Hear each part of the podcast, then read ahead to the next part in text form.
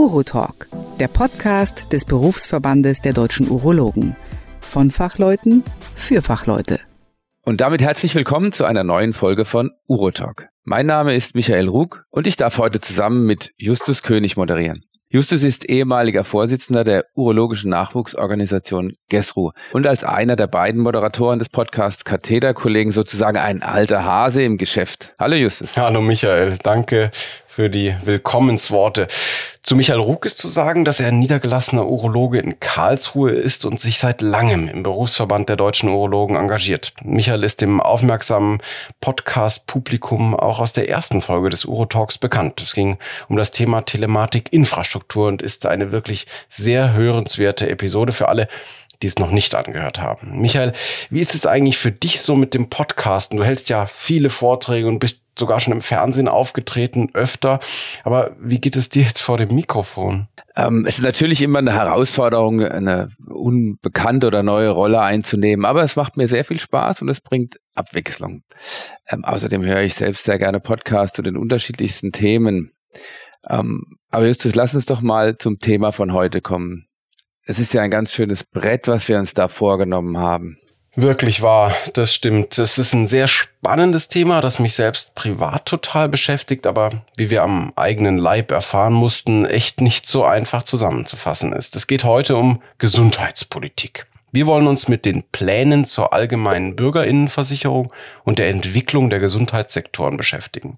Ich fand die Idee für das Thema schon von Anfang an äh, sehr gut. Aber Justus, deine Gedanken dazu, die fand ich sehr spannend. Ja, ich habe mich ja auch sehr ernsthaft gefragt, wie es denn nach dem Erreichen des Facharztes weitergehen soll und bin nicht abgeneigt gegenüber der Niederlassung, aber als ich dann von den Bedenken der Kolleginnen und Kollegen zum Thema Bürgerversicherung und Aufweichung der Sektorengrenzen gehört habe, macht man sich ja doch Gedanken, ob es denn in 15, 20 Jahren noch einen Niedergelassenen braucht oder ob diese Art von medizinischer Versorgung dann einfach nicht mehr benötigt wird, um es mal vage zu formulieren. Oder wie siehst du das als schon erfahrener und eine Weile tätiger Niedergelassener? Wir haben ja im Vorfeld schon ausführlich darüber gesprochen und ich verstehe da deine Bedenken, Justus. Aber die ambulante Versorgung von Patientinnen und Patienten wird es immer geben und sie wird eher noch in der Zukunft an Gewicht gewinnen. Dass sich die Umstände in der Gesellschaft und auch in der Gesundheitspolitik oder im Gesundheitswesen ständig ändern, ist ja schon viele Jahre so oder ist eigentlich immer so.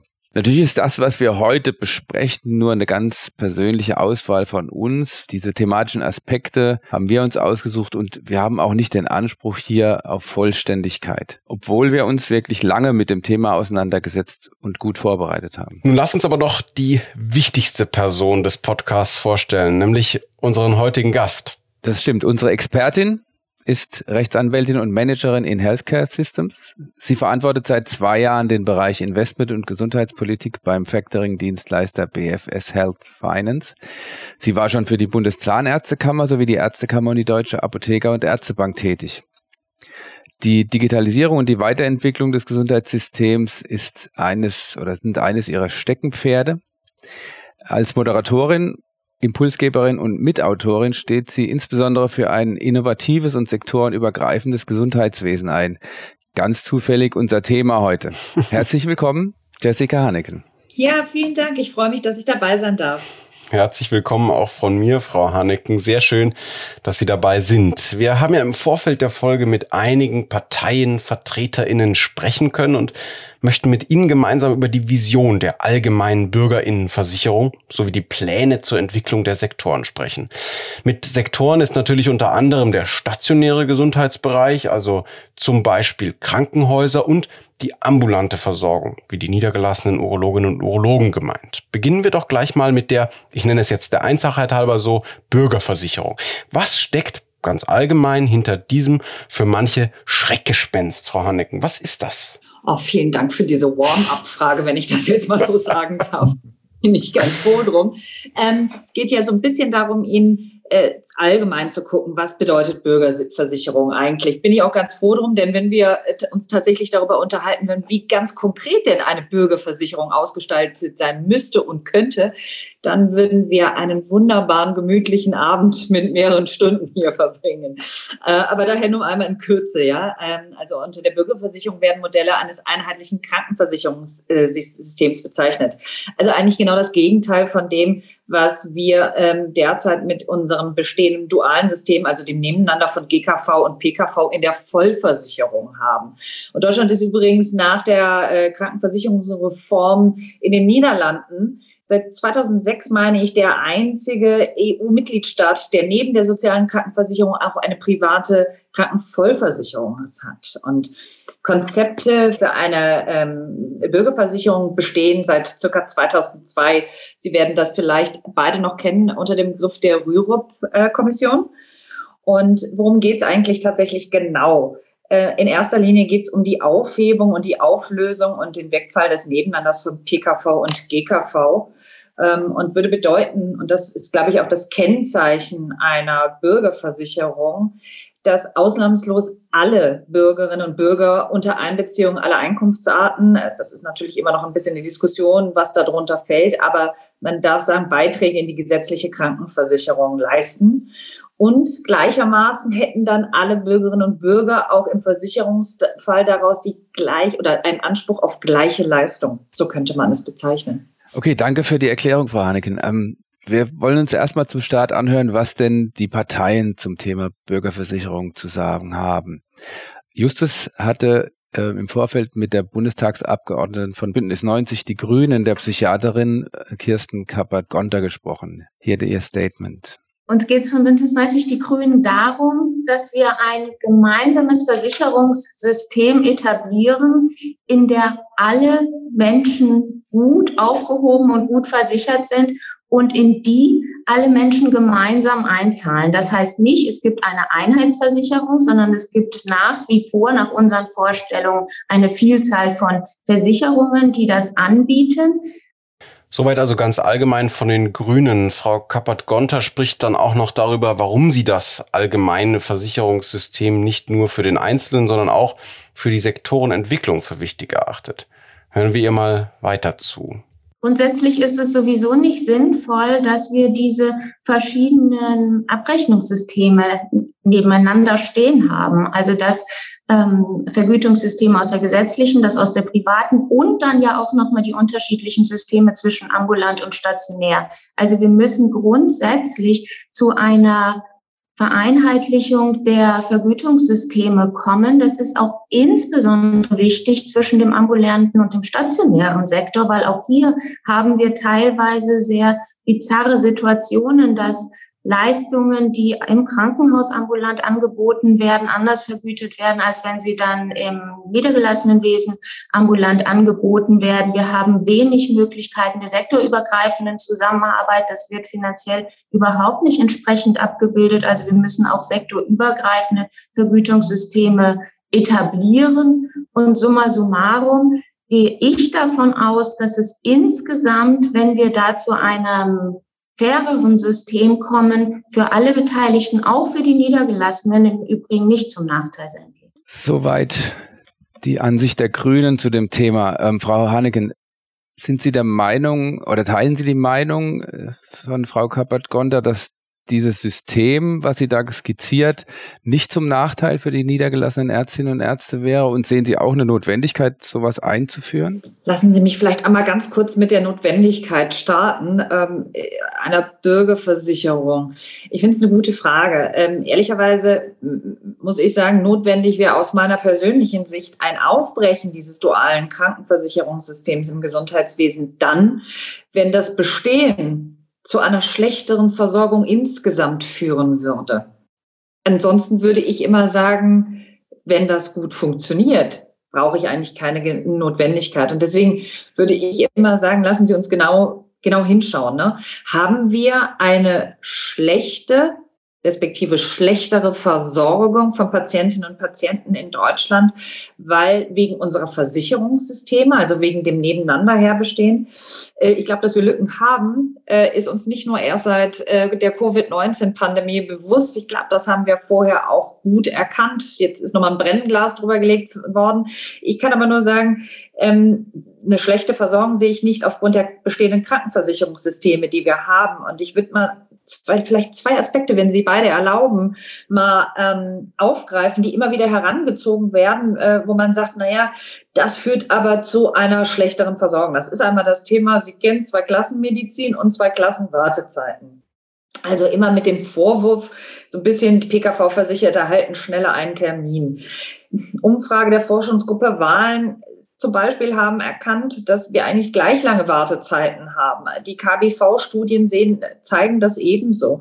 Und jetzt, das fand ich ganz spannend, die habe ich Ihnen heute nochmal mitgebracht. Vor kurzem ist eine Studie des Commonwealth Fonds ähm, ähm, erschienen, die ähm, OECD-weit schneidet Deutschland am besten ab im Bereich der Wartezeiten. Das heißt also wirklich 75 äh, Prozent aller Patienten, also GKV wie PKV, erhalten am selben Tag oder am Tag danach einen Arzttermin.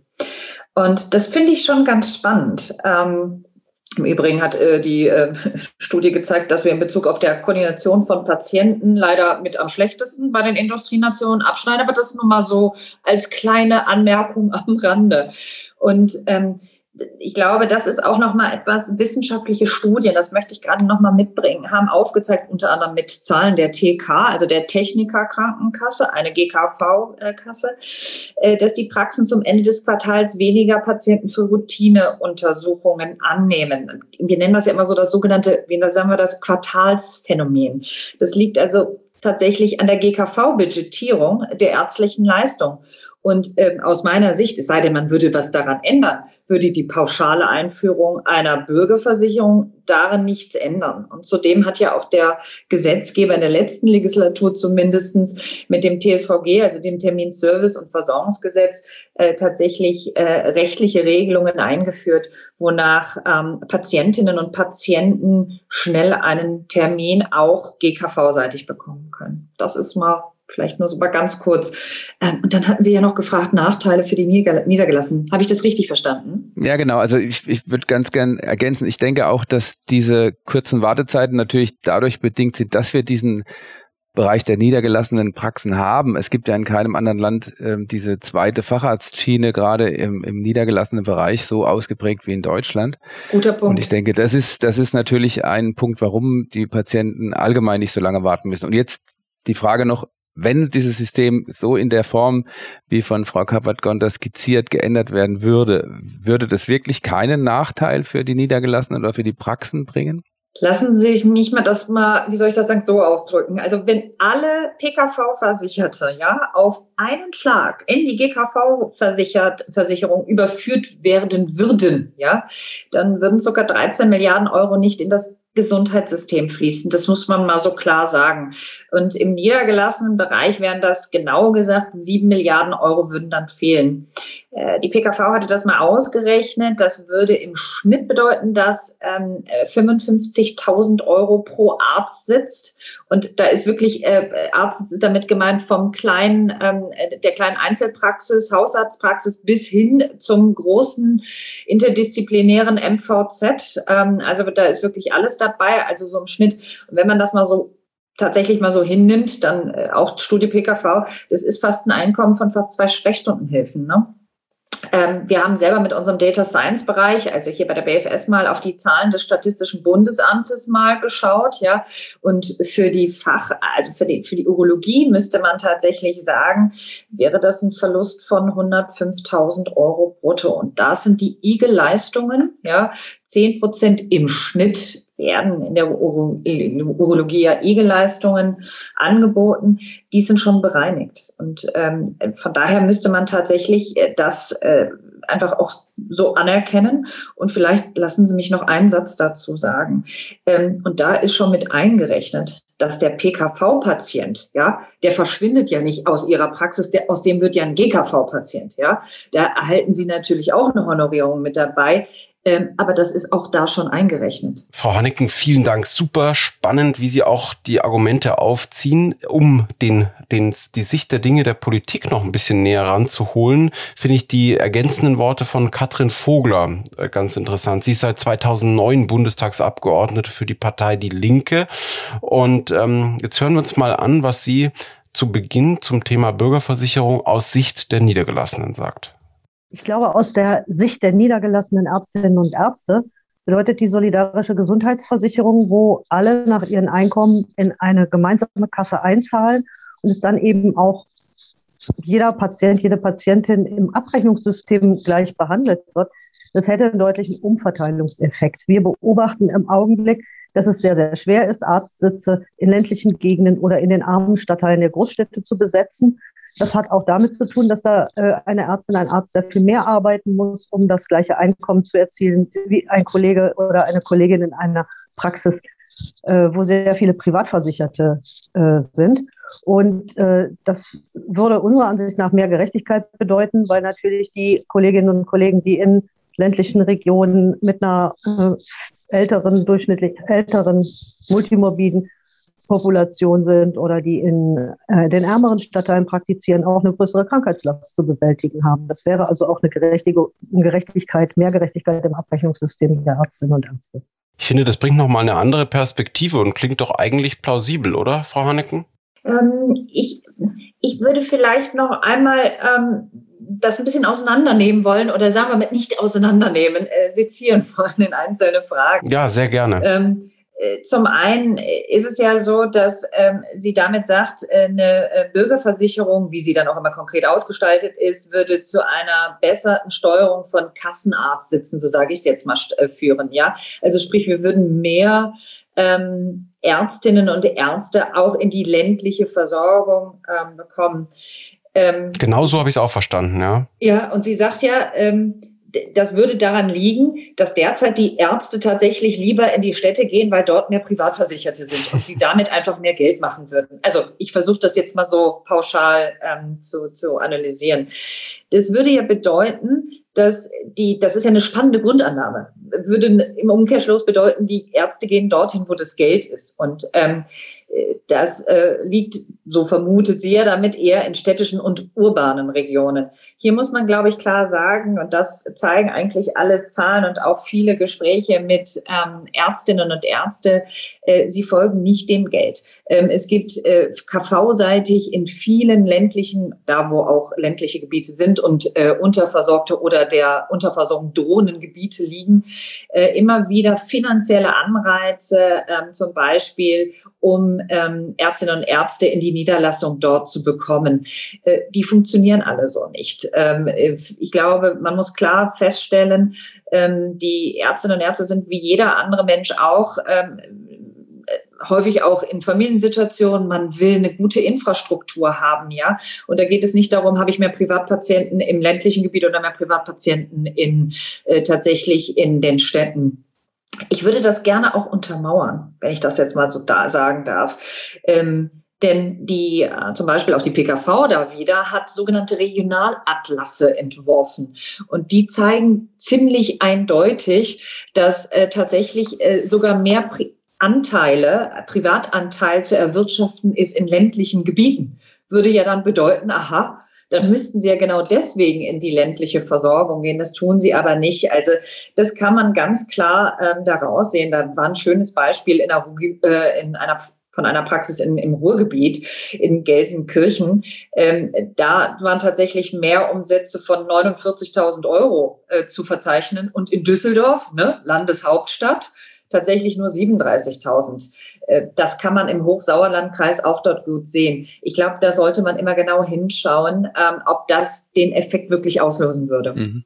Das kann ich auch so nachvollziehen. Ich meine, es gibt ja auch andere Faktoren, die ähm, einen veranlassen, irgendwo hinzugehen und seinen Lebensmittelpunkt irgendwo zu ähm, setzen. Und das, das sind die ländlichen Regionen einfach, ähm, sind andere Aspekte, die dazu führen, dass ähm, Kolleginnen und Kollegen nicht so gerne dort leben wollen. Ähm, Frau Vogler hat in ihrem Statement auch noch über die finanzielle Struktur der Bürgerversicherung und die Beiträge der Versicherten gesprochen. Das hören wir uns jetzt gleich nochmal an. Insgesamt bedeutet die Einführung der solidarischen Gesundheitsversicherung für alle, dass äh, die Beiträge für die Mehrheit der Versicherten sinken können, dass wir aber trotzdem nicht weniger Geld insgesamt in der Kasse haben. Äh, die Frage ist eben, wo wir das, wofür wir das ausgeben. Es geht natürlich auch darum, Versorgung danach zu steuern, wo sie am dringendsten gebraucht wird und ähm, die Versorgungsstrukturen so anzulegen, dass eben die Arbeit von Ärztinnen und Ärzten gerecht vergütet wird. Ja, es geht nicht darum, äh, den meisten Ärztinnen und Ärzten etwas wegzunehmen, sondern es geht darum, eben äh, Versorgungs-, das Versorgungssystem so zu gestalten, dass die Leistung auch da ankommt, wo sie gebraucht wird. Ähm, unser Thema ist zwar heute nicht die Perspektive der Patientinnen und Patienten, aber ähm, man macht sich ja doch Gedanken über die eigene Versicherung, auch ob man jetzt privat oder gesetzlich versichert ist. Ähm, ich selbst frage mich natürlich auch in der gesetzlichen Versicherung, ähm, wie entwickeln sich die Versicherungsbeiträge in Zukunft? Ähm, wie wäre da die Prognose für eine solidarische Gesundheitsversorgung von Frau Vogler zu bewerten, Frau Heinigen? Wie sehen Sie das? Ja, eine wirklich spannende Frage, denn äh, es gibt äh, Studien noch und nöcher, die, die die Linken heranziehen, die, die die Grünen heranziehen, die äh, der Beamtenbund heranzieht, etc. Ähm, da muss man klar sagen, dass ähm, ja, natürlich es Studien geben, die sagen, ja, die Beitragssätze sinken sogar. Aber wenn man genauer hinschaut, erkennt man auch bei den Studien, dass auch die sagen, dieser Effekt hält aber nur höchstens sechs Jahre. Also das heißt also, wir holen uns vielleicht ein bisschen Zeit an. Man muss natürlich auch sagen, es gibt auch Gegenstudien, ne, die sagen, nein, äh, die Beitragssätze äh, würden nicht sinken und sie würden auch schon gar nicht äh, gleich bleiben, sondern sie würden eher steigen. Äh, sie sehen, da ist ein bisschen, wem glaubt man da am meisten? Aber vielleicht lassen Sie uns einfach mal gemeinsam mit einem gesunden Menschenverstand auf die Sachlage gucken, ja wenn wir uns mal genau anschauen, wie viele Versicherte haben wir überhaupt derzeit in der PKV? Ne? Es sind 10 Millionen, davon sind fast die Hälfte, naja, wirklich weniger, ich glaube irgendwie 40 äh, Prozent sind tatsächlich Beamte. Ja, ähm, und die würden dann ja alle sozusagen in, in unsere Gesamtkasse mit reinkommen. Ja, äh, viele Beamte sind auch älter und wir wissen alle, und das ist kein Hexenwerk äh, oder dafür muss man keine Studie machen, dass ältere Menschen tatsächlich mehr Leistungen in Anspruch nehmen. Ja, das heißt, wir erhalten also diese PKV-Versicherten, die zahlen dann auch bei uns mit ein äh, in die Gesamtkasse, ja, in die Bürgerversicherung, aber sie wird natürlich auch Leistungen würden die dann auch in Anspruch nehmen.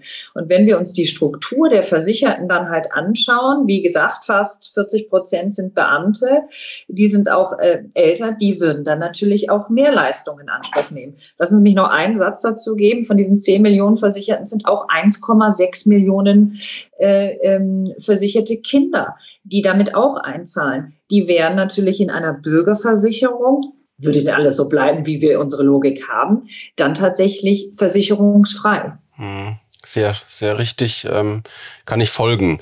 Danke an der Stelle. Kommen wir mal und machen weiter im Reigen der Parteien zur SPD. Die SPD, hier vertreten durch die bayerische Landtagsabgeordnete Ruth Waldmann, ist ja bekanntermaßen für eine solidarische Gesundheitsversorgung. Frau Waldmann spricht im Gespräch mit mir über das Thema der Vergütung nach Umstellung auf eine Bürgerversicherung und über ihre Vision der Umsetzung mit den Niedergelassenen. Aufnahme ab. Natürlich würde, wenn man jetzt sozusagen das an der Versorgung eben orientiert, ähm, wäre im Vergleich zu, zum jetzigen System, äh, wäre die, wären auch Behandlungen, wären, wäre auch die Bezahlung äh, von den jetzigen Kassenpatienten eher teurer. Da würde wahrscheinlich, da würden die Preise hochgehen, damit auch die Einnahmen und im Vergleich zu dem, was man für Privatpatienten jetzt erlösen kann, das würde sich eher nach unten angleichen. Also von daher ist es, glaube ich, nicht gerechtfertigt, nur äh, von den Verlusten zu reden, die man dadurch hat, dass man bei den Privatpatienten jetzt dann halt nicht mehr so und so viel mehr in, in, oder Vielfaches in, in Rechnung stellen kann, sondern das andere gehört ja natürlich auch dazu. Und nochmal ganz wichtig, also äh, wir sind auf Sie, auf die, auch die niedergelassenen Ärztinnen und Ärzte angewiesen. Ohne sie geht es nicht. Wir brauchen sie. Wir brauchen sie für die Versorgung der Bürgerinnen und Bürger. Und ähm, man kann dann nur gemeinsam vorangehen. Und dann wollen wir gleich im Anschluss noch ein Statement hören aus meinem Gespräch, das ich mit ähm, Andrew Ullmann, einem Internisten ähm, Universitätsprofessor, der seit 2017 für die FDP im Deutschen Bundestag sitzt und er ist auch seit 2018 Mitglied im Gesundheitsausschuss, auch aktuell in der neuen Leg Legislaturperiode wieder. Und er sagt Folgendes zur Bürgerversicherung. Also ich behaupte mal, äh, auch äh, die GKV in der jetzigen Struktur ist nicht zukunftssicher. Äh, sondern äh, sorgt immer dafür, dass die Zusatzkosten immer weiter steigen. Alternativ, äh, dann geben wir halt ein bisschen mehr Steuergelder in den Gesundheitsfonds hinein.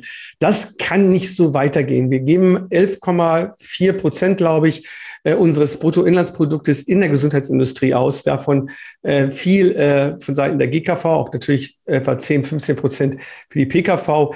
Äh, das äh, kann nicht als pa äh, Preisspirale hochgehen, sondern wir müssen die Strukturen genauer angucken, um effektiver zu sein, ohne dass es die Versorgung leidet, sondern im Gegenteil die Versorgung sogar besser wird. Äh, es machen andere Länder uns ja bereits vor, dass es auch anders gehen kann bezüglich der Versorgung. Äh, was ich nicht haben möchte, ist, dass wir sagen, wir machen eine Einheitsversicherung im Sinne der GKV. Dann haben wir alle diese Nachteile eine einzelne Krankenkasse der GKV, die wir heute haben, die wir auch äh, durch den Wettbewerb in diesem dualen System ja auch begrenzt halten, aber voll da. Alle Probleme, die immer gerne benannt werden, werden nicht damit eliminiert und die sind auch zum Teil Kunstprobleme. Denn die Herausforderung im Gesundheitssystem, die wir heute haben, ist nicht ein Problem, welche Krankenversicherung wir haben, sondern was wollen wir von unserem Gesundheitssystem? Diese Frage ist als erstes zu stellen. Äh, ist das jetzt eine Versicherung oder eine, ein, Krankenhaussystem, ein Gesundheitssystem, das äh, stationäre Versorgung bevorzugt oder wollen wir mehr ambulant vor stationär? Welche Ziele wollen wir definieren? Und dann, welche Strukturen sollen sie haben? Welche Qualitäten sollen sie haben? Wie weit darf der Staat sich da einmischen? Wie, wie in England, die haben eine Staatsmedizin mehr oder weniger. Da wird gesagt, ab wann es sich nicht mehr lohnt, eine Totalendoprothese zu bekommen. Also ich würde jetzt die Frau Hannecken am liebsten sehen, wie sie darauf reagiert, wenn solche äh, prall gefüllten Statements kommen. Ähm, man muss dazu sagen, ich glaube, dieses, dieses Thema mit, den, mit der GKV, dass es eine Versicherung ist, das sagen viele der Parteien, die das befürworten, nicht, sondern die finden durchaus, dass da einige ähm, Kassen zur Auswahl sein sollten. Aber da kamen ja auch einige Punkte, die Sie bereits schon erwähnt hatten. Deswegen bin ich jetzt gespannt. Die FDP richtet ihren Fokus ja ein wenig anders aus und ist prinzipiell mal nicht für die Bürgerversicherung. Frau Haneck, ist denn das Versicherungssystem, also das duale Gesundheitssystem, worüber wir vorhin ja auch schon gesprochen haben, überhaupt zu retten, beziehungsweise bisschen weniger ketzerisch formuliert, was muss sich denn ändern, wenn wir davon ausgehen, dass über kurz oder lang keine Bürgerversicherung kommt? Ja, Erlauben Sie mir, dass ich noch einen kurzen Replik auf, auf die Äußerung von Frau Waldmann tätige. Sehr, sehr gerne. Na klar. ähm, weil sie, sie sagt ja ein Stückchen weit, na ja, dann müsste natürlich und wenn wir von einer Bürgerversicherung reden, ich will es nur noch mal klarstellen, dann reden wir nicht von einer Einheitsversicherung im Sinne von, es gibt nur noch eine Krankenkasse. Eben. Äh, das hatte ja Frau Dr. Kirsten Kappert-Gontard am Anfang auch noch mal klar gemacht, äh, sondern wenn wir jetzt hier in unserem Kontext von Bürgerversicherung reden, dann reden wir halt von der, äh, nicht mehr nebeneinander von dual im Sinn von PKV und GKV, nur damit wir das noch einmal sozusagen für uns selbst dann noch mal klar und deutlich machen. Und Frau Waldmann sagt ja, Mensch, dann, dann wird würden aber die, die, die, die, ich sag mal, die Honorierung für die ähm, medizinischen Leistungen in der GKV, ähm, die würden ja steigen. Also ich habe da immer noch, äh, ich werde jetzt nicht den Namen nennen, aber die Äußerung des GKV-Spitzenverbandes ähm, deutlich vor Augen, der gesagt hat, äh, nee, nee, nee, nee, nee, Moment, Moment, Moment. Wir würden dann doch jetzt nicht eine Leistung, die wir derzeit immer mit, mit ich sag mal, Preis XY bewertet haben im EBM, ja, mit Ziffer und Punkt, ähm, die werde ich doch jetzt nicht einfach erhöhen, nur weil auf einmal äh, die PKV nicht mehr da ist. Also ich glaube, da wären noch ein paar Bretter zu bohren, würde ich jetzt mal in Richtung Frau Waldmann nochmal sagen. Mhm. Und ähm, ja, äh, vielleicht bleiben wir noch mal bei der Aussage, die so ein bisschen trifft. Sie sagt, es gibt ja auch Vorteile für die Niedergelassenen.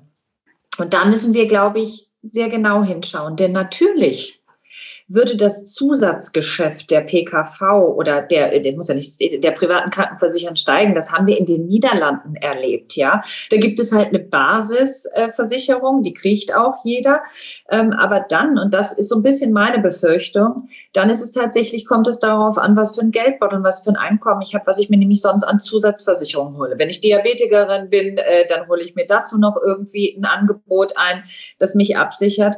Äh, und das bedeutet für die Niedergelassenen Anführungsstrichen eventuell ja auch ein Vorteil. Ich versuche das jetzt ganz vorsichtig zu formulieren. Denn man würde jeden Patienten und jede Patientin, die durch die, die in die Praxis kommt, gucken, aha, was hat sie denn noch an Zusatzversicherungen und ähm, wie, welche IG-Leistung wäre denn vielleicht auch noch für Sie interessant? Also, das, äh, also Vorteile müsste man da ganz, äh, ich sag mal, vorsichtig betrachten, aber so könnte man das natürlich auch ein Stückchen weit sehen, wenn man das so sehen will, ja. So, und dann, Entschuldigung, ähm, jetzt komme ich natürlich nochmal auf Ihre äh, äh, Eingangsfrage aus. Was müsste ähm, sich eigentlich ändern, wenn das duale Versicherungssystem so bestehen bleiben würde, richtig? Ja, ist wahrscheinlich eine große Frage, aber vielleicht schaffen Sie es, äh, wie bis jetzt auch, das relativ passend knapp zu formulieren. Ähm, ich versuche es. Ich glaube, dass die Versicherungssysteme ganz klar, Herr Professor Ullmann hat es äh, angedeutet, müssen sich weiterentwickeln. Übrigens wie jedes andere Unternehmen, egal wie klein, wie groß in Deutschland auch. Ne? Wir müssen uns alle weiterentwickeln. Und ähm, die GKV tut das ja, indem sie schon mal einen aktiven Part auch äh, bei ihren Versicherten einnimmt. Und ich glaube, und das würde ich mir wünschen, äh, den Bereich Prävention haben wir so in, in der Gänze ja noch nicht abgedeckt.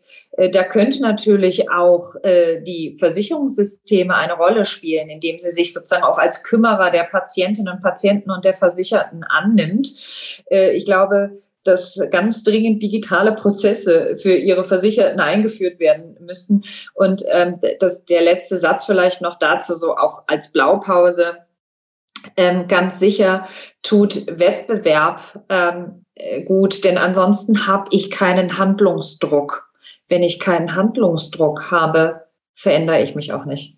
Da kann ich Ihre Argumente schon nachvollziehen. Ähm, was natürlich immer die Frage ist, ähm, wie machen wir das Gesundheitssystem krisenfest oder wie, wie ähm, bereiten wir mhm. das vor auf die zukünftige Entwicklung ähm, der, der, der Alterspyramide? Ja, ich meine, die, wir wissen alle, die, die Ausgaben, es gibt ja genug Prognosen, die Ausgaben werden immer weiter steigen und ähm, das ist sicher so, dass es nicht nur ein Problem der Einnahmesituation ist, sondern eben diese Ausgabesituation. Und darüber müsste man natürlich auch offen diskutieren ähm, wie wollen wir dem Herr werden. Aber das ist natürlich nochmal ein großes Thema, wie Sie schon gesagt haben. Es gibt manche Themen, die können wir heute nicht, nicht ganz in Gänze klären. Ähm, deshalb würde ich würde ich das, den Thema Bürgerversicherung jetzt gerne einfach an der Stelle abschließen. Wenn Sie noch eine wichtige Anmerkung haben, gerne dazu. Aber ansonsten würde ich einfach sagen, wir gehen jetzt zu dem zweiten Thema, das wir heute mit Ihnen besprechen wollten. Ja, gerne. Und zwar zu den Sektoren im Gesundheitssystem. Bevor wir uns anhören, was die ParteienvertreterInnen dazu äh, zu sagen hatten, ähm, noch ein Kommentar in eigener Sache. Am Ende, wenn vielleicht manche die CDU, CSU vermissen, wir hatten auch da verschiedene, auf verschiedenen Wegen angefragt und wollten ein Statement einholen, haben dies aber leider bis zum Tag der heutigen Aufnahme nicht bekommen. So viel zu dem Thema, das zur Erklärung, warum die CDU, CSU hier nicht vertreten ist. Also jetzt zum Thema Sektorengrenzen. Frau Hannigen, ähm, Bitte erklären Sie uns doch mal oder den Zuhörenden, ähm, was eigentlich diese Sektoren so bedeuten und woher dieser Wunsch, wir haben es ja so ein bisschen schon in den Statements rausgehört, ähm, was da so war, aber woher denn der Wunsch kommt, dass diese Sektoren Grenzen zu überwinden sind? Vielleicht fangen wir mal mit dem Wunsch an. Äh, es wird ja auch immer jetzt davon gesprochen, es ist so ein Trend. Also das ist kein Trend, diese Analyse, ja. Äh, und dieser Wunsch ist schon, der besteht schon seit vielen, vielen, vielen Jahren. Ähm, äh, denn ähm, die Nachteile des nach Sektoren, ich sag mal, gegliederten deutschen Gesundheitssystems, die sind halt schon lange auch bekannt. Ne? Das heißt, wir haben ja jetzt, ob jetzt ambulant und stationär ist ja nur ein Beispiel, oder ob Reha oder Pflege, die einzelnen Versorgungsbereiche, ja, die funktionieren nach ihrer eigenen sektoralen Logik. Und äh, das ist natürlich ein Problem, weil der Patient, in dem wir sind nicht patientenzentriert, ne, sondern wir sind sektorenzentriert. Ähm, und oftmals bestimmt also auch nicht der medizinische Bedarf, ich sage das jetzt mal so, die Art der ärztlichen Versorgung, sondern vielmehr dazu, wie komme ich in das System rein? Welche Regelungen, also welchen Zugang habe ich zum System? Welche Regelungen ähm, der Leistungserbringung und auch der Vergütung liegen vor? Ja? Ähm, und dieses Nebeneinander, und das ist, glaube ich, das, was, was alle so ein bisschen ansprechen, ne? Äh, dieser Wunsch, das aufzubrechen. Es liegt halt daran, dass dieses Nebeneinander von ambulant und stationär tatsächlich zu Versorgungsplanung im Sinne von Über-, Unter- und Fehlversorgung erfolgt. Ne? Und ich glaube, das ist das, was allen auffällt, das hat in der gravierendsten, ne, also in der tiefsten Ausprägung natürlich auch Folgen für die Behandlungskontinuität, ja, zum einen, aber dann natürlich auch für die Behandlungsqualität. Und ähm, wir kennen das ja schon 2012, ne, da hat das GKV VSDG, also Entschuldigung, äh, das Versorgungsstrukturgesetz, äh, die schrittweise Einführung ähm, der sektorenübergreifenden Gestaltung gefordert. Ne? Sie kennen noch die 116b ambulante spezialfachärztliche Versorgung. Und das ist tatsächlich, muss man sagen, die ambulante Bedarfsplanung und die Krankenhausplanung, also reine Kapazitätenplanung, ja, äh, die ist natürlich schwierig, denn ausschlaggebend wäre ja eigentlich der Bedarf und nicht die Kapazität müsste dem Bedarf folgen. Und ähm, so kann man das tatsächlich, bring's mal nochmal auf einen Punkt, ja. Professor Ferdinand Gerlach, der Vorsitzende des SVR, also des Sachverständigenrates zur Begutachtung der Entwicklung im deutschen Gesundheitswesen, hat mal ganz klar gesagt, ne, unser Sektorensystem führt dazu, dass wir keine Anreize zur Kooperation haben, sondern eher Anreize zur Konkurrenz. Das folgt, daraus folgen dann ganz klar Informationsbrüche, unabgestimmte Therapien und Mehrfachdiagnostik. Und das ist tatsächlich etwas, was wir angehen müssen. Die letzte Legislatur hat es schon versucht mit einer sogenannten Bund-Länder-Arbeitsgruppe. Daraus ist ja jetzt erstmal nichts geworden. Und jetzt sieht ja der Koalitionsvertrag tatsächlich vor, ähm, dass ähm, wir fangen direkt mal mit sektorenübergreifender Vergütung an. Ja? Äh, und es werden sogenannte äh, Hybrid-DRGs, also eine Mischkalkulation aus DRG und EBM gestartet. Und man äh, wird sich anschauen, welche bisher in Anführungsstrichen unnötigen stationären Leistungen tatsächlich jetzt ähm, von beiden Sektoren gleichermaßen erbracht werden können. Das vielleicht nur so als Hintergrund. Hm. Das war tatsächlich schon eine Steilvorlage und ein gutes Stichwort. Michael, wolltest du noch was sagen, oder? Das Erstaunliche ist ja, dass eigentlich alle, die im Gesundheitswesen tätig sind, das genauso sehen, aber ja. die Schwierigkeiten immer da sind. Und ich denke, das hängt natürlich damit zusammen, dass wir alle in diesem System groß geworden sind und es schwerfällt dann da rauszukommen, ja, sagen wir mal so, ja, weil in diesen Grenzen zu denken, haben wir von Anfang an gelernt, wenn wir da in dem System gearbeitet haben. Aber wissen Sie, Sie als der Urologen, Sie hätten doch Lust und Spaß daran, Ihren Patienten auch zu begleiten, wenn ähm, und, und auch sozusagen von der Praxis in die in, in, in, in ins Krankenhaus und umgekehrt. Äh, allerdings haben Sie dafür ja gar keine, äh, wie soll ich das sagen, gar keinen Versorgungsauftrag. Da kommen wir noch zum und Thema später. Das kommen wir noch zum ja. Thema Belegärzte. Das haben wir, haben wir später noch auf der, auf der, auf ja, der weiß, Agenda. Da können wir noch mal darüber zu dem Thema sprechen, weil ähm, das machen wir natürlich. Also es ist ja nicht so, dass wir da, ähm, ich wollte nicht sagen, dass es immer so gelebt wird, diese Sektorengrenzen. Es wird, es weicht sich auch zunehmend auf. Da sehen wir auch später noch mal einen Aspekt, wo es in die Richtung Weiterbildung geht. Aber ich denke, wir fahren wir fort mit den Statements der Parteien. Genau, denn Sie hatten ja das Stichwort schon erwähnt, aktuelle Koalition. Herr Ullmann ist ja im Gesundheitsausschuss von der FDP, äußert sich zu den für ihn dringlichsten Gründen für den Abbau der Sektorengrenzen. Und ich fand seine Argumentation ehrlich gesagt ganz, ganz spannend. Herr Ullmann, Teil 2. Haben eine auch hier eine politische Willensbildung äh, oder Meinung ausgesprochen, wo wir hinwollen mit einer Zielvorgabe. Und hier äh, müssen wir sehen, dass erstens wir mehr ambulant, also ambulant vor stationärer Versorgung. Es fängt auch damit an, dass äh, in der stationären Versorgung wir im OECD-Vergleich die meisten Tagesbetten haben.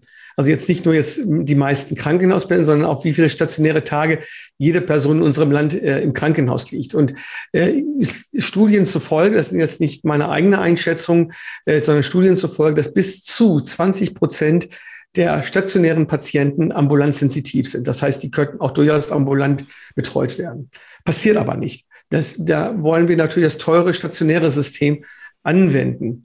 Und äh, hier wollen wir äh, das System insofern ändern, dass auch wo es sich darstellen lässt, und das bedarf auch einer Planung, einer regionalen Planung, dass Krankenhäuser auch ambulant betreuen dürfen. Aber auch hier ist eher die Verzahnung und die Vernetzung mit den niedergelassenen Kolleginnen und Kollegen auch wichtig oder mit den MVZs äh, ganz wichtig, damit äh, auch hier nicht das Krankenhaus übergriffig wird und alles dann macht, sondern dort, wo ein Mangel an Niederlassungen existieren, dort tätig werden. Ansonsten die ambulante Versorgung in der bewährten KV-Hand, also bei den KV-Ärzten, Vertragsärzten äh, bleibt. Also Herr Ullmann stellt jetzt ja auch fest, wie wir es auch schon gesehen haben, dass die Sektorengrenzen, äh, wie wir es gerade äh, besprochen haben, dass die Sektorengrenzen sich ja bereits im Abbau befinden und dass eben dieses äh, ambulant vor stationär eigentlich schon ein, Credo ist, was schon lange gilt. Jetzt wollen wir noch kurz Frau Kappert-Gonder hören. Ähm, die in ihrem Statement eher so den Schwerpunkt äh, auf die effektivere Versorgungssituation legt und ähm, impliziert nach unserer Ansicht, dass man hinterfragen muss, wo denn überhaupt man noch Krankenhäuser braucht oder wo man vielleicht auch besser diese Gesundheitszentren oder MVZs ähm, installieren sollte. Wir brauchen wirklich eine sektorübergreifende Bedarfsplanung. Wir können nicht die Krankenhausbedarfsplanung und dann die niedergelassene Bedarfsplanung immer ähm, nebeneinander herlaufen lassen. Wir müssen gucken, wo braucht man wirklich ein Krankenhaus und wo ist es auch sinnvoll, Gesundheitszentren, moderne Gesundheitszentren, wo die hausärztliche, die fachärztliche, aber auch die pflegerische Kompetenz, die Hebammenkompetenz abgebildet wird, dann im ambulanten Bereich und es dann die Zusammenarbeit in Form beispielsweise von Gesundheitsregionen mit den Krankenhäusern und dem ambulanten Bereich gibt. Und im ambulanten Bereich muss man natürlich dafür sorgen, dass die Freiberuflichkeit in zweierlei Hinsicht erhalten bleibt, nämlich erstens, ähm, dass ich ähm, entscheiden kann, mich niederzulassen, was ich im Übrigen, das hatten Sie ja auch impliziert, ähm, die Frage sehr empfehlen kann. Also ich zumindest fand es, habe ausgesprochen gerne als niedergelassene Ärztin gearbeitet.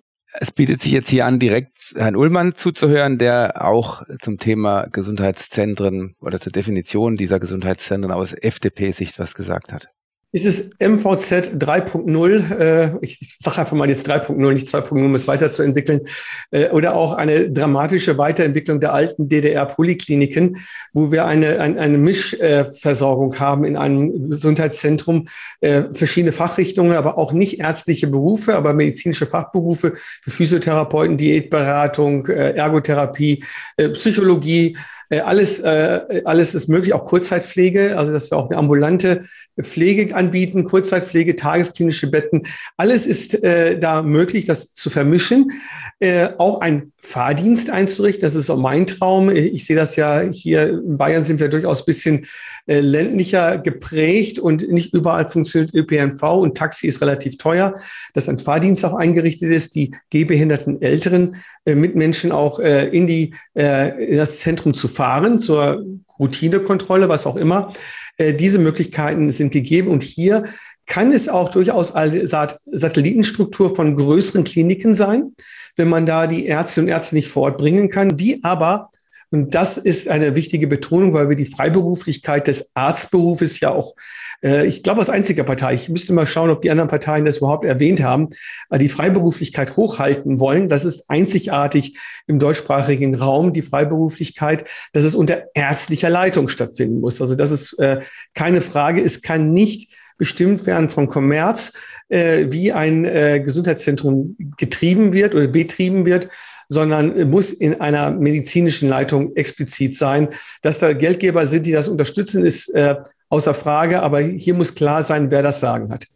Sehr, sehr spannend. Soweit also FDP und Grüne zum Thema Sektorengrenzen und aber auch zur Freiberuflichkeit. Und ich weiß, dass die Freiberuflichkeit der Ärzteschaft natürlich ein großes Thema für uns Urologinnen und Urologen und den Berufsverband ist logischerweise. Und auch Frau Kabat-Gonter sowie Herr Ullmann, beide ja aus der Ärzteschaft, erwähnen es. Die FDP scheint damit aus meiner Sicht nicht, wie Herr Ullmann mutmaßt, alleine zu sein mit der Betonung der Freiberuflichkeit. Aber mal ganz direkt gefragt, Frau Haneken, ist die Freiberuflichkeit durch den Abbau der Sektorengrenzen hin zu mehr übergreifenden Einrichtungen bedroht und wird es irgendwann nur noch abhängig angestellte Ärztinnen und Ärzte geben, die eventuell nicht mehr frei über die Behandlung ihrer Patienten entscheiden können. Wir haben uns am Anfang äh, schon drüber unterhalten, der Michael und ich, dass ich gesagt habe, Mensch, in, in 20 Jahren muss ich, sollte ich mich vielleicht anders entscheiden und nicht mehr in die Richtung Niederlassung gehen, ähm, weil ich Angst haben muss, da nicht mehr selbstständig oder freiberuflich vor allen Dingen sein zu können? Ich würde jetzt gerne erstmal aus meiner Sicht, und ich glaube, da spreche ich auch im Sinne des Deutschen Ärztetages, nochmal festhalten wollen, Ärztinnen und Ärzte üben ihren Beruf frei und unabhängig aus. Ich sage mal, egal, ob sie ihre Tätigkeit selbstständig, angestellt, ambulant, stationär, in Vollzeit oder was fällt mir noch an, in Teilzeit äh, ausüben. Ja? Klar, meine Behauptung zielte natürlich darauf hin, dass wir diese Definition bringen. Deswegen bin ich dankbar, weil ich glaube, das wird auch oft tatsächlich verwechselt. Ja. Mhm. Das, das, ich, das sehe ich auch so. Und der Deutsche Ärztetag hatte das ja auch einmal festgestellt und, und, und auch nochmal gesagt, wir müssen im Sprachgebrauch wirklich miteinander darauf achten und dafür sorgen, ja, dass wir das nicht vermischen und dass wir das oder, oder dass wir uns äh, klar darüber sind, ähm, dass die Freiberuflichkeit natürlich auch die angestellten Ärzte und Ärzte, egal in welchem Versorgungssetting, ähm, äh, betrifft, ja. Und, und ähm, wenn wir uns Paragraph 18 Einkommensteuergesetz anschauen, da ist die Freiberuflichkeit ja sozusagen einfach nur mal als Abgrenzung zum Gewerbe definiert. Und dann haben wir das natürlich auch noch in Paragraph 1 Partnerschaftsgesellschaftsgesetz, wo klar ist, ähm, dass neben den Ärzten natürlich auch Übersetzer, Journalisten, äh, Rechtsanwälte, Zahnärzte, Ingenieure, äh, ja, das sind alles freie Berufe und äh, die sind freie Berufe, weil sie auch besund, insbesondere auf ihrer fachlichen äh, Qualifikation äh, dazu geeignet sind, persönliche und vor allen Dingen eigenverantwortliche, fachlich unabhängige Erbringung von Dienstleistungen der höheren Art zu erbringen. Und das auch im Interesse übrigens, und so steht es auch da drin, Interesse, im Interesse ihrer Auftraggeber. Also auch da wird schon mal sehr deutlich, äh, dass man definitiv auch in einem Dienstverhältnis stehen kann und trotzdem ähm, ähm, ich sag mal, äh, äh, Handlungen höherer Art erbringt, äh, die unabhängig sind. Und ähm, auch das muss man nochmal dazu fairerweise auch nochmal vielleicht erwähnen. Ähm, in, in allen angestellten ähm, Verträgen ist das natürlich auch immer wieder Bestandteil. Äh, die Macht des Faktischen, ja, auch die kommt immer äh, und irgendwo auch in, im Praxisalltag mal zustande. Und ich halte es mal so ein bisschen wie äh, mit, mit den Worten von Professor Montgomery, äh, der das äh, mal gesagt hat. Er sagte, natürlich darf und sollte auch Ökonomie ein Leitgebot auch im ärztlichen Handeln sein. Klar. Jetzt mal kurze Nachfrage, wenn wir mal weg von der Freiberuflichkeit gehen, aber trotzdem jetzt die jungen Urologinnen und Urologen in den Fokus nehmen. Glauben Sie denn, dass dieses Thema Niederlassung per se eigentlich gar nicht mehr so gut ist, sondern dass es eben diese gesamtheitliche Versorgung eher geben sollte? Oder wie, wie, wenn Sie jetzt in die Glaskugel gucken würden oder müssten, wie, wie, wie sehen Sie das? Was ist da in 20 Jahren noch übrig von der Niederlassung? Äh, ich sage ja immer, die, äh, auch die Einzelpraxis wird es auch noch in, in 20 Jahren geben. Nicht mehr in der Stückzahl, wie wir sie jetzt haben. Es liegt ein Stückchen weit aber auch daran, dass sich das, ich sag mal, auch der Wunsch der Ärztinnen und Ärzte, der jungen Ärzte auch verändern. Ne? Also wir uns übrigens alle auch ein Stückchen weit verändern. Ne? Ich, ich habe mir vorher auch nicht Homeoffice vorstellen können und jetzt ist es ein Bestandteil meines Lebens. So ist das.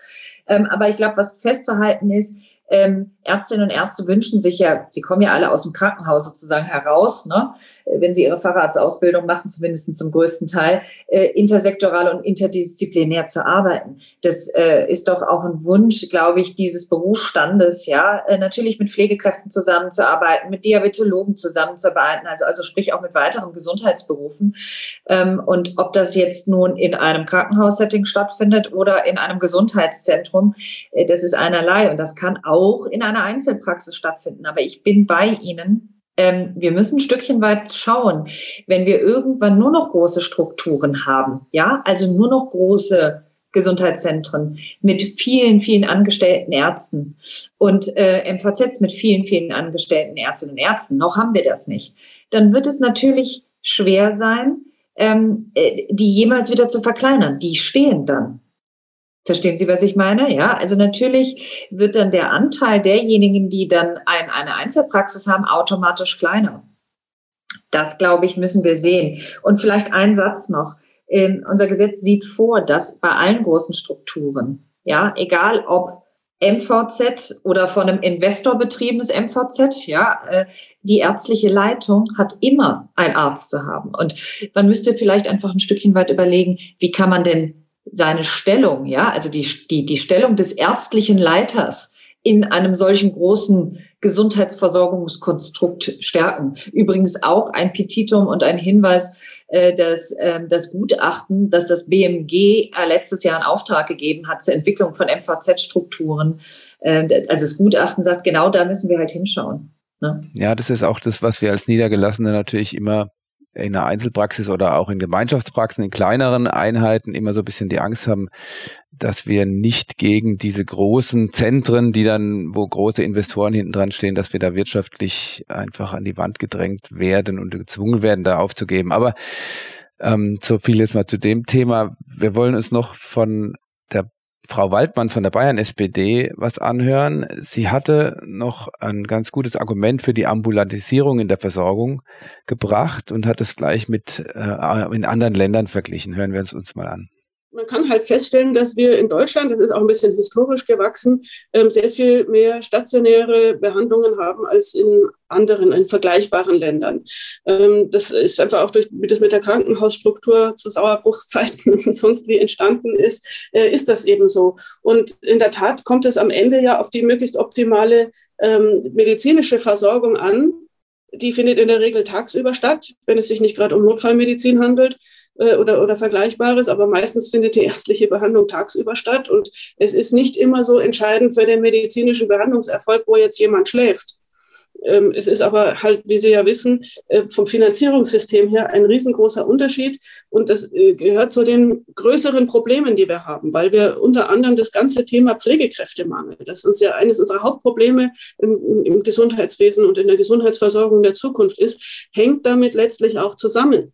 Weil wenn wir eine sehr dezentrale Krankenhausstruktur mit vielen auch kleineren Krankenhäusern haben, ähm, dann ähm, braucht das halt sehr viel Pflegepersonal.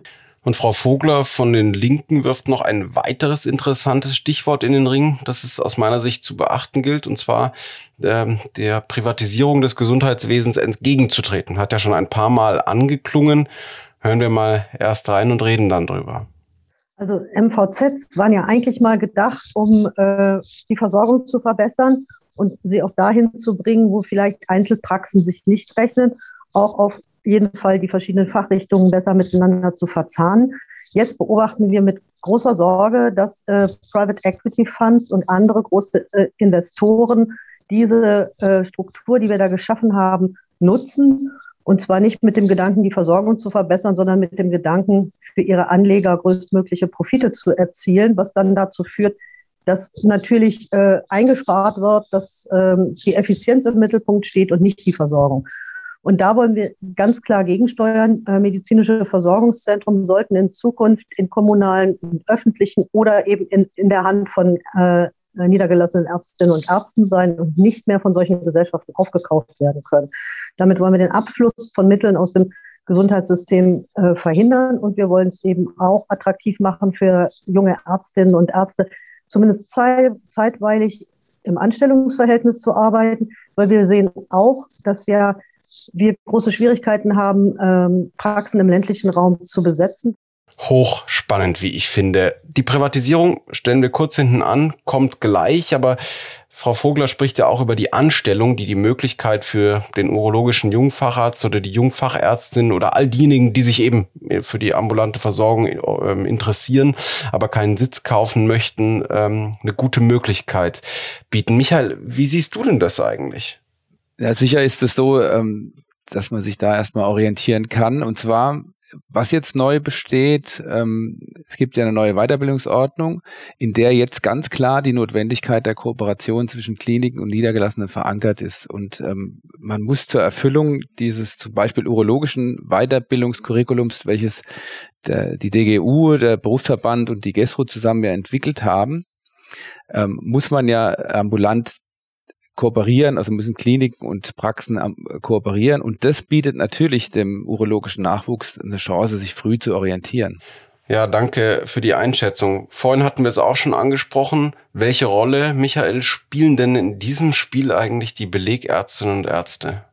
Gut, also ja, die Haltung der Gesundheitspolitiker zum Belegarztwesen, also das, was eigentlich das gelebte Modell einer sektorenübergreifenden Versorgung ist, ja, äh, würde ich so aus meiner Sicht, äh, so aus meiner Sicht der letzten Jahre oder wie ich das so erlebt habe, als sehr ambivalent bezeichnen. Ich war mal Belegarzt, habe das inzwischen nicht mehr, aber es ist immer so, dass in den Gesetzestexten stets der Wille kundgetan wird, äh, das Belegarztwesen zu fördern. Ja, doch wenn es dann an die Umsetzung geht und insbesondere an die Vergütung der Belegärzte, Belegärztinnen, dann äh, wird es den Beteiligten in diesem Bereich unverständlicherweise immer wieder schwer gemacht.